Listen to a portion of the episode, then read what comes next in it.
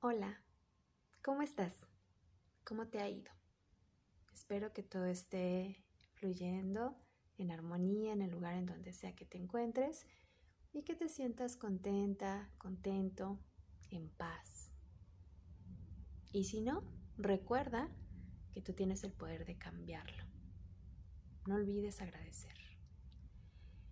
Bien, pues en este episodio número 4 de la temporada 1, Creando Abundancia en mi vida, vamos a trabajar con un ejercicio de visualización. Las visualizaciones son muy poderosas. Si ya las has trabajado, te podrás dar cuenta que realmente son muy beneficiosas. Eh, Quizá hay veces que no te conectes mucho con la parte de la visualización, de la meditación, de la introspección. No te preocupes. Tú inténtalo y te vas a dar cuenta cómo es que con el tiempo te vas a ir familiarizando más con, con estas prácticas que realmente son muy buenas y te voy a explicar por qué. La mente es muy fácil de engañar, muy fácil. El problema es que a veces eh, la mente juega con nosotros o nosotros creemos que jugamos con la mente y nos damos cuenta que de pronto nosotros mismos nos estamos instalando cosas no tan buenas en nuestros pensamientos. Es importante cuidar lo que recibimos, cuidar eh, eso que miramos, que escuchamos, la información que le llega a nuestro cerebro, porque el cerebro no identifica entre falso y verdadero. Lo que al cerebro le llegue, para el cerebro es real y está pasando y está sucediendo. Te podrás dar cuenta cómo es que a veces con un solo pensamiento que ni está pasando ni está sucediendo, pero se te instala en la mente, ya con ese pensamiento, de pronto empiezas a sentir nervios, de pronto te empiezas a agitar, de pronto hasta se te empieza a acelerar el corazón. Y hay mucha gente que incluso pierde la vida por un simple pensamiento, porque realmente el poder del pensamiento es muy fuerte. Por eso hay que observar, hay que cuidar qué es lo que yo le estoy eh, dando a mi pensamiento de qué se está nutriendo, qué información está recibiendo. El pensamiento, el cerebro, la mente, que no sabe diferenciar entre lo que es real y lo que no es real, pues resulta que de pronto recibe una información que no es real, pero comienza a somatizar todo esto que está recibiendo. Si de pronto es una información que nos esté llevando a tener una precaución, a estar alerta, tu cuerpo de una se comienza a poner alerta, porque ese es el mensaje que le está mandando tu cerebro a tu cuerpo, ponerse alerta estar cuidándose, observar qué es lo que está pasando. Entonces, bueno, pues hay que tener eh, cuidado con, con, eso, con qué es lo que estamos eh, recibiendo.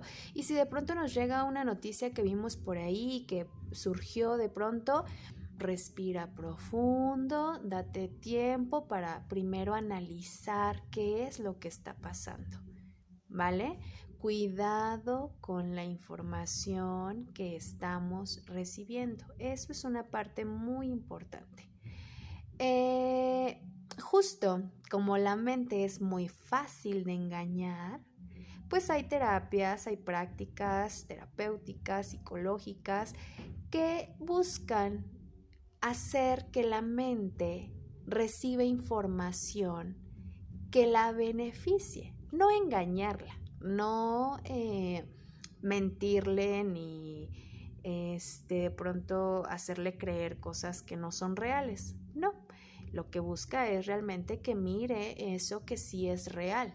Si ya tiene instalada una información negativa que lo que, que ha llevado a que mande esa información al cuerpo, esas creencias erróneas de que las cosas son de tal forma, bueno, pues entonces nos llevan estas prácticas a reprogramar, desinstalar, colocar nueva información que haga que el cerebro esté mandando información armoniosa, sana, nutrida a todas las partes de mi cuerpo hasta llegar a cada una de las células para que de esa forma podamos eh, proyectar cosas bonitas.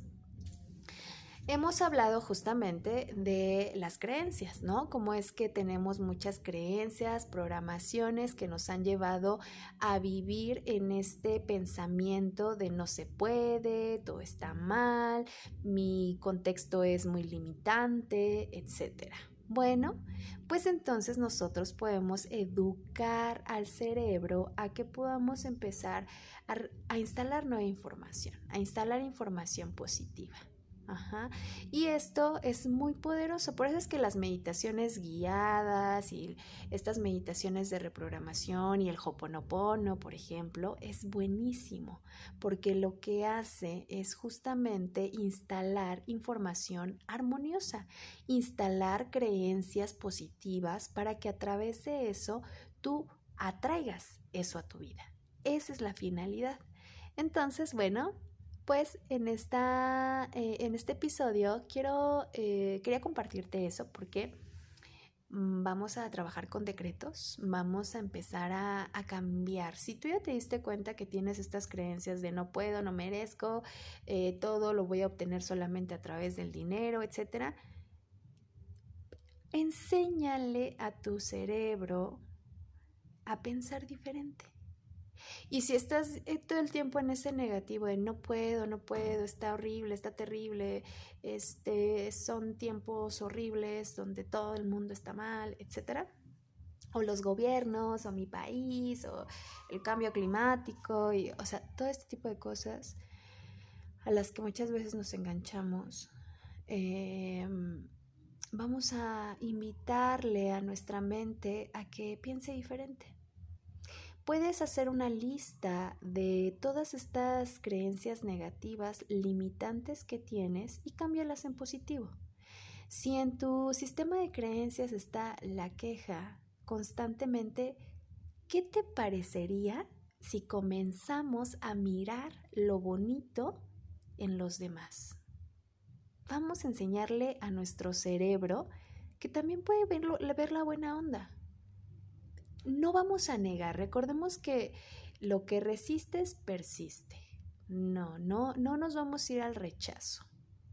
Ahora quiero que comencemos simplemente a darle energía a otras cosas.